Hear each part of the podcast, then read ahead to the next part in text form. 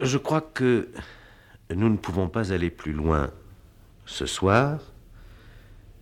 Je m'en vais simplement me contenter de lire un de ces poèmes, si vous voulez bien, dans la très belle traduction que vous en avez faite et qui vient de nous être procurée par les éditions des Cahiers du Sud.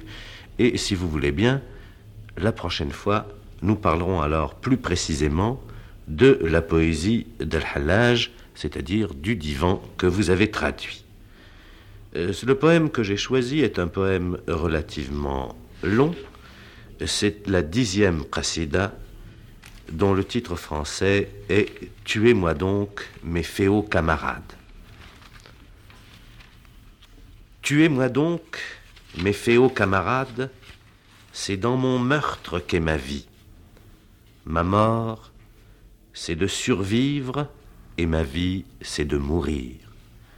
Je sens que l'abolition de mon être est le plus noble don à me faire, et ma survie telle que je suis le pire des torts. Ma vie a dégoûté mon âme parmi ces ruines croulantes, tuez-moi donc, et brûlez-moi dans ces eaux périssables. Ensuite, quand vous passerez près de mes restes, Parmi les tombes abandonnées, vous trouverez le secret de mon ami dans les replis des âmes survivantes.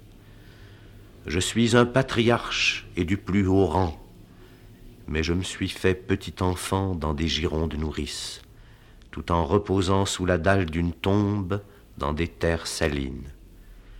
Ma mère a enfanté son père, voilà bien une merveille mienne, et mes filles que j'avais engendrées sont devenues mes sœurs, sans que ce soit dans l'ordre du temps, ni par le fait des adultères.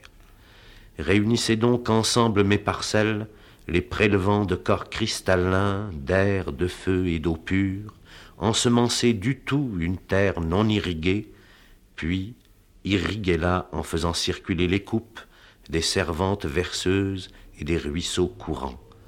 Alors, au bout de sept jours, une plante parfaite germera.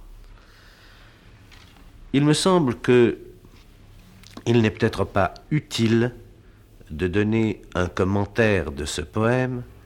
En fin de cette émission, il suffit à donner une idée à peine approchée, une idée lointaine de l'extraordinaire profondeur, de l'extraordinaire densité, du pouvoir de réalisation de ce langage si violemment dépouillé et qui semble arraché à l'âme même, à la substance même de l'esprit. Ce soir, Louis Massignon va nous parler d'une façon plus précise de l'œuvre d'Al-Hallaj, c'est-à-dire du divan que Louis Massignon vient de publier au Cahier du Sud, avec une préface et un commentaire. Je lui donne tout de suite la parole. Samedi dernier, j'ai essayé d'expliquer que toute la vie d'Allah avait été offerte par lui dans le cadre du mémorial du sacrifice d'Abraham à Arafat le jour où il avait dit à Dieu Ushkur nafsek anni, remercie-toi en moi de toi-même. C'est là la véritable action de grâce.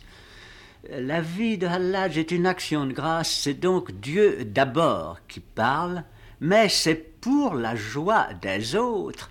Et à Arafat, il y a cette coutume extrêmement émouvante que les pèlerins crient les noms des absents parce que c'est la seule action qui en islam soit une action vicariale, où on représente tous les autres. Ils crient les noms des absents et de tous ceux qu'ils aiment pour qu'ils soient représentés dans leur sacrifice le soir.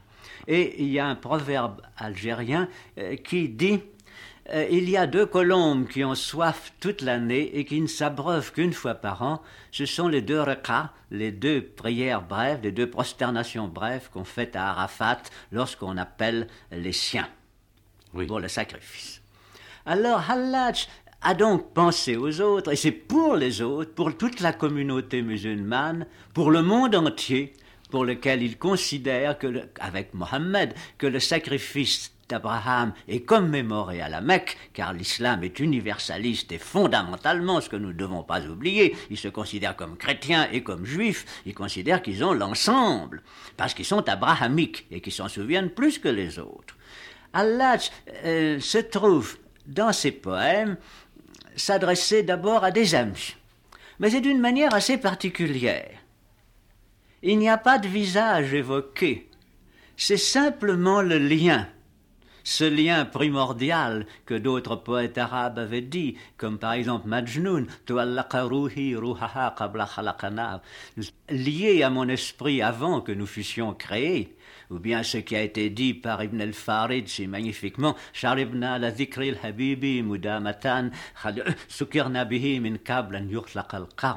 Nous avons bu à la mémoire du bien-aimé un vin euh, dont nous avons été enivrés avant la création de la vigne, cette idée euh, de, du lien d'amitié primordial qui est essentiel euh, dans l'islam et spécialement dans l'islam mystique, Hallaj le marque par ses lettres et ses confidences. Voici par exemple une lettre à son ami Ibn Atta. Ibn Atta est un homme euh, qui s'est livré à, la mort pour son ami pendant le procès en allant dire devant le vizir ce qu'il pensait de l'infamie des motifs invoqués et il a été battu jusqu'à la mort et ça a même entraîné, si je puis dire, l'exécution de son ami. Un autre ami de Hallaj a reçu comme toute consolation, comme adieu de Hallaj avant la mort de la Hallaj, euh, viens donc toi aussi détruire ta Kaaba. Détruire sa Kaaba, c'est-à-dire détruire le temple de ton corps. Et l'autre a compris, revenu un an après sa mort et s'est livré au bourreau à Bagdad. Voilà la lettre une, dernière lettre de Allah ibn Atta. كتبت فلم bilaik, فإنما كتبت إلى روحي بغير kitabi. Je t'ai écrit sans t'écrire à toi, car j'ai écrit à mon esprit sans rédiger de lettres, parce que l'esprit divin, rien ne peut le séparer d'avec ceux qui l'aiment, comme le fait la conclusion qui clôt la missive. Aussi toute lettre émanant de toi ramène ainsi vers toi, sans renvoi d'aucune réponse, sa réponse. Un autre poème qui est un peu dans le même cadre, c'est ce poème qui se trouve parler de Dieu, mais à un ami.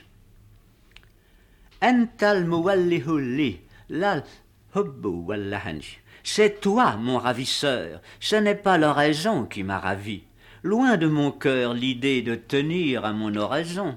L'oraison est la perle médiane d'un gorgerin orfévré qui te dérobe à mes yeux dès que ma pensée s'en laisse ceindre par mon attention. Un autre encore vous montrera de quelle manière Allah se trouve avec ses amis seul dans le monde. C'est le poème El Hubbu Madama Maktuman al la L'amour, tant qu'il se cache, se juge en grand péril, et tu ne prends confiance que si tu vas frôler le risque, et l'amour n'embaume-t-il pas davantage quand le souffle des calomnies le répand, tel le feu qui ne sert à rien tant qu'il couve dans la pierre. Et maintenant que le geôlier arrive, que les policiers s'attroupent et que le dénonciateur leur a donné mon nom, j'en viens à désirer que mon âme soit dispensée de ton amour, comme si je pouvais réussir à me dispenser de toi, ô mon ouïe, ô ma vue. Un dernier qui exprime encore le dialogue, mais ce n'est presque plus une confidence à un ami, c'est ce que j'appellerais plutôt la visitation d'un ange. Madattu ila rahmani mifaqatin khomsi j'ai étendu vers le Dieu clément misérablement mes cinq doigts, et une voix humaine, dans le secret pudique de mon âme, m'a parlé de moi-même, et cela à cause de la joie en moi à le commémorer. Pourtant ce n'est pas à mes pères de se plaire parmi les humains, mais c'est que cet espion qu'il a en moi contre moi-même s'en était allé sur la brise de la joie jusqu'au verger de la sainteté. Maintenant, nous pouvons passer au poème d'extase proprement dit. En voici un où il feint de représenter la prétention de Satan à l'extase. Car dans la théorie de Hallage, qui est très profonde, c'est que Satan s'est pris au piège de cristal d'une définition de l'amour de Dieu qu'il a voulu imposer à Dieu comme un cadre. Il n'est plus pour moi d'éloignement de toi depuis que j'ai constaté que rapprochement et éloignement ne font que, pour un spirituel, l'absence n'est pas une séparation. Pour moi, si je suis délaissé par toi, c'est encore une société pour moi que ton délaissement. D'ailleurs, comment ce délaissement s'opérerait-il, puisque l'amour fait trouver? Gloire à toi qui as tout prévu, en ta perfection pure, pour que ce serviteur pieux ne se prosterne devant nul autre que toi. Il y a là une, espèce de position de gladiateur et de combat contre Dieu de la guerre sainte suprême, car pour les musulmans, Allah est le guerrier de la guerre sainte suprême qui, encore une fois, se bat contre le destin que Dieu lui impose. Qui il y sera forcément inégal, mais il se bat à hauteur. En voici un autre c'est au sujet de ce problème très mystérieux qu'on représente par l'opalisation euh, dans la coupe de l'eau par la goutte de vin qui y est répandue et qui s'opalise. C'est le mélange, si on peut parler de mélange. Ce mélange de l'âme avec la divinité inaccessible. Ton esprit s'est emmêlé à mon esprit, comme l'ambre s'allie au musc odorant que l'on te touche, on me touche. Ainsi c'est moi, plus de séparation. En voici une autre très saisissante également, c'est le phénomène des larmes. Rusbrock a dit que celui qui pleure, c'est celui qui sait. Les femmes le connaissent bien. Quoique les femmes soient expertes à avoir des pleurs mensongers, elles savent très bien que quand elles pleurent seules, c'est parce qu'elles savent. Tu es là entre les parois du cœur et le cœur, tu t'en échappes, comme les larmes glissent hors de mes paupières, et tu deviens la conscience personnelle au-dedans de mes entrailles, comme les esprits s'infondent dans les corps. Ah, rien d'immobile ne se meut sans que toi tu ne l'émeuves par quelque ressort secret. Ô croissant de lune qui te montre dans ta perfection, le quatorzième jour, ajoutant ainsi huit et quatre, au deux de ta réapparition. Que signifie cette allusion numérique c'est une plaisanterie.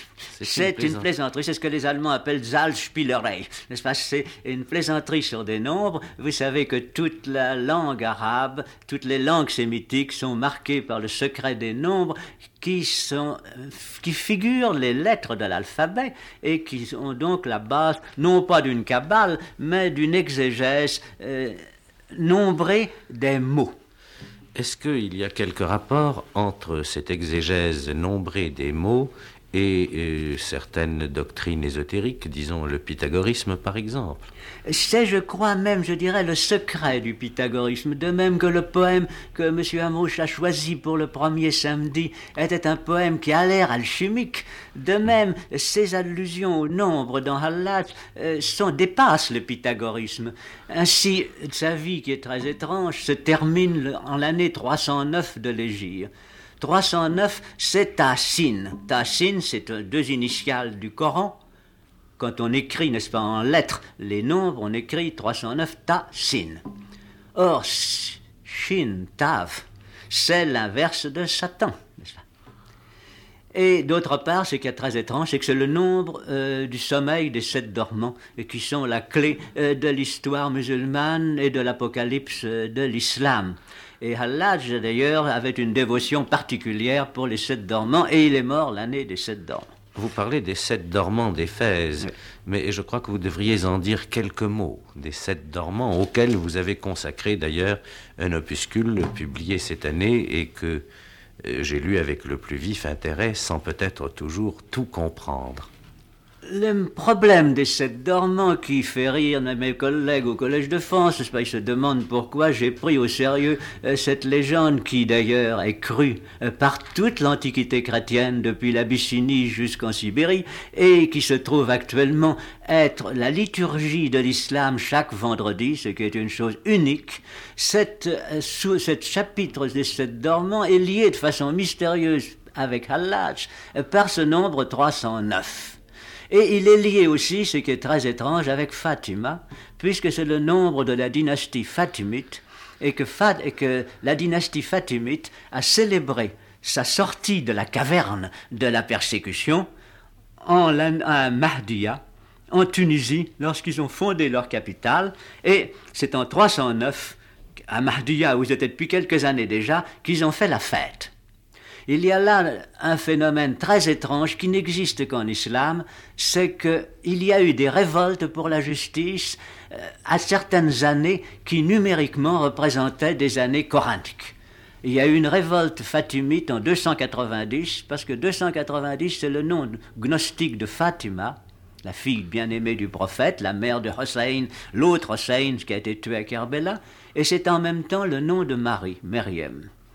Or, comme dans l'islam chiite, Marie est inséparable de Fatima, que les douleurs de Fatima sont les douleurs de Marie, que la prière solennelle que les chiites disent chaque matin, euh, qui est Ô toi, dame des douleurs, euh, dont on a ignoré la grandeur, euh, qui a été méprisée, c'est à cause de cette gloire secrète que nous t'invoquons.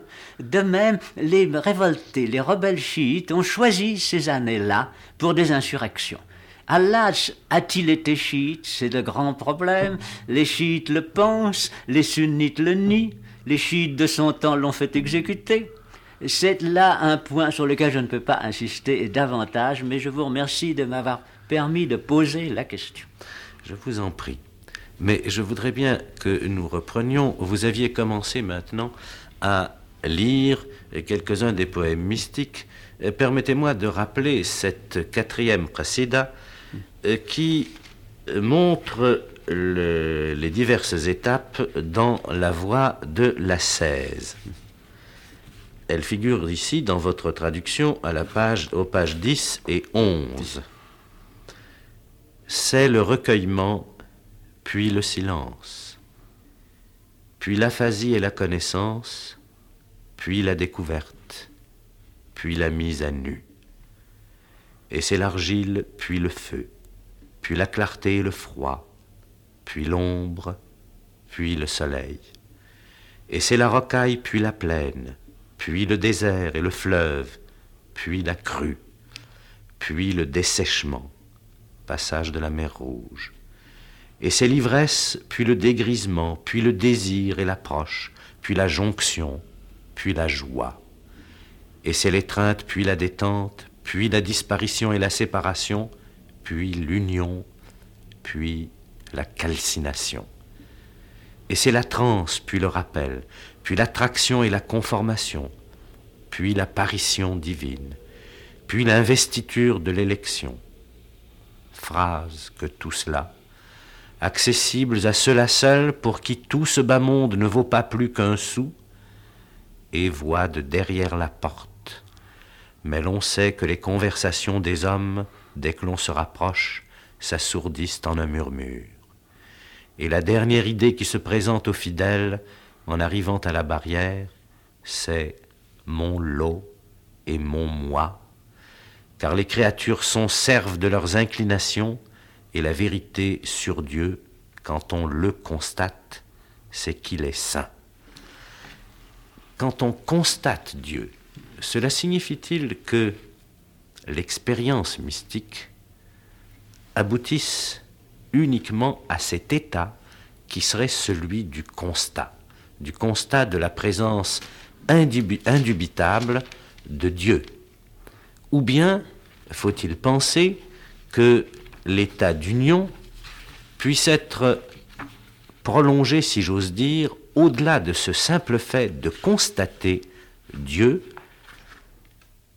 puisse introduire une sorte de voie transcendante à travers et au-delà de ce constat. Il y a une réponse précisément dans le divan à la page 103. C'est un poème étonnant qui est, je crois, le point culminant de Hallaj. Euh, c'est une conversation qu'on lui rapporte. Quelqu'un lui dit Comment est la route qui mène à Dieu? Il répond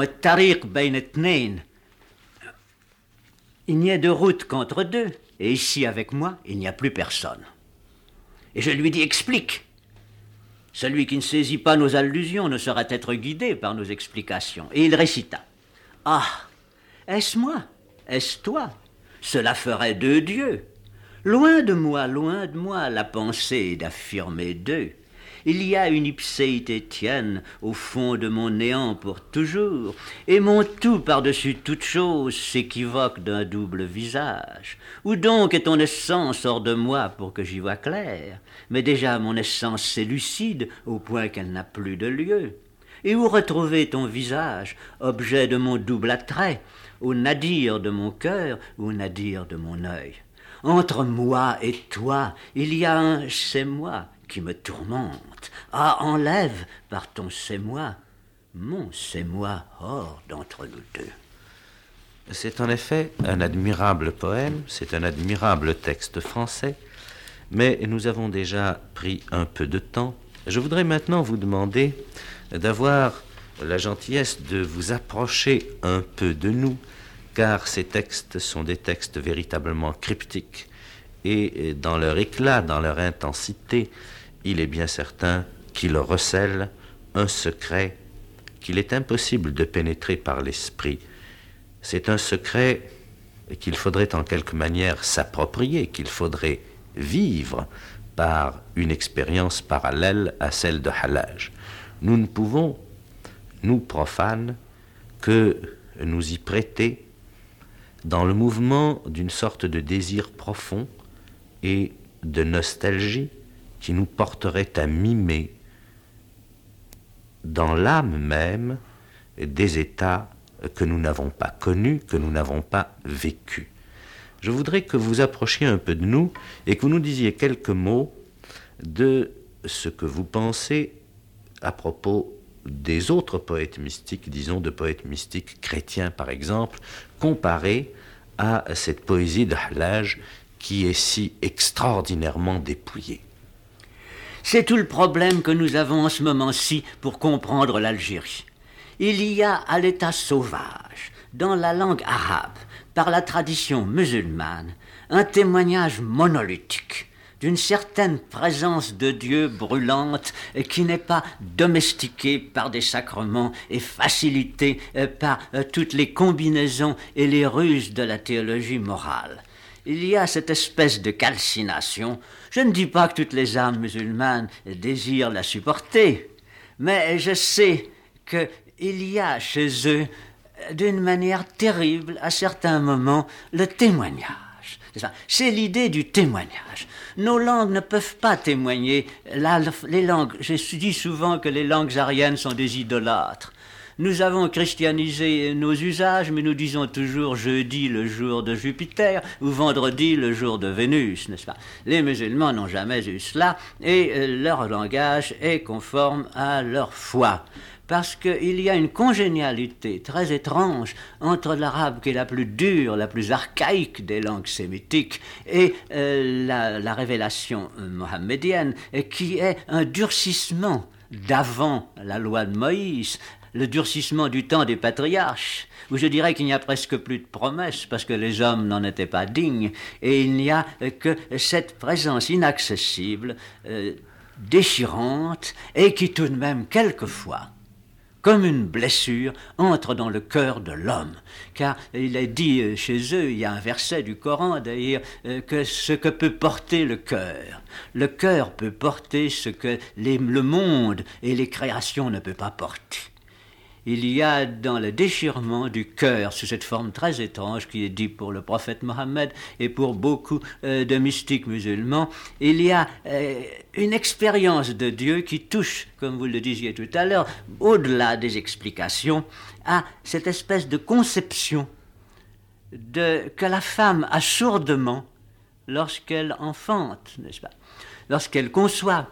Le croyant dans l'islam, ne peut pas concevoir Dieu sous une forme directe, puisqu'il n'y a pas l'incarnation. Mais il peut le subir comme la foudre. Et il le reçoit comme la foudre en lui-même, n'est-ce pas? C'est le jugement. C'est le problème de la parole sous forme de jugement l'Église catholique, l'Église chrétienne, a reçu la parole de Dieu que Israël avait révélée. Il l'a reçue sous une forme douce d'un enfant qui est devenu homme et qui est mort pour nous sauver. Et nous le sommes plus ou moins. L'islam recevra la parole divine en plein cœur au jugement. D'ici là, il n'y a pas de moyen terme. Alors l'islam, par définition, ne devrait pas avoir de mystique banale. Et évidemment, il en a eu qui sont des gens très intelligents, des paramystiques.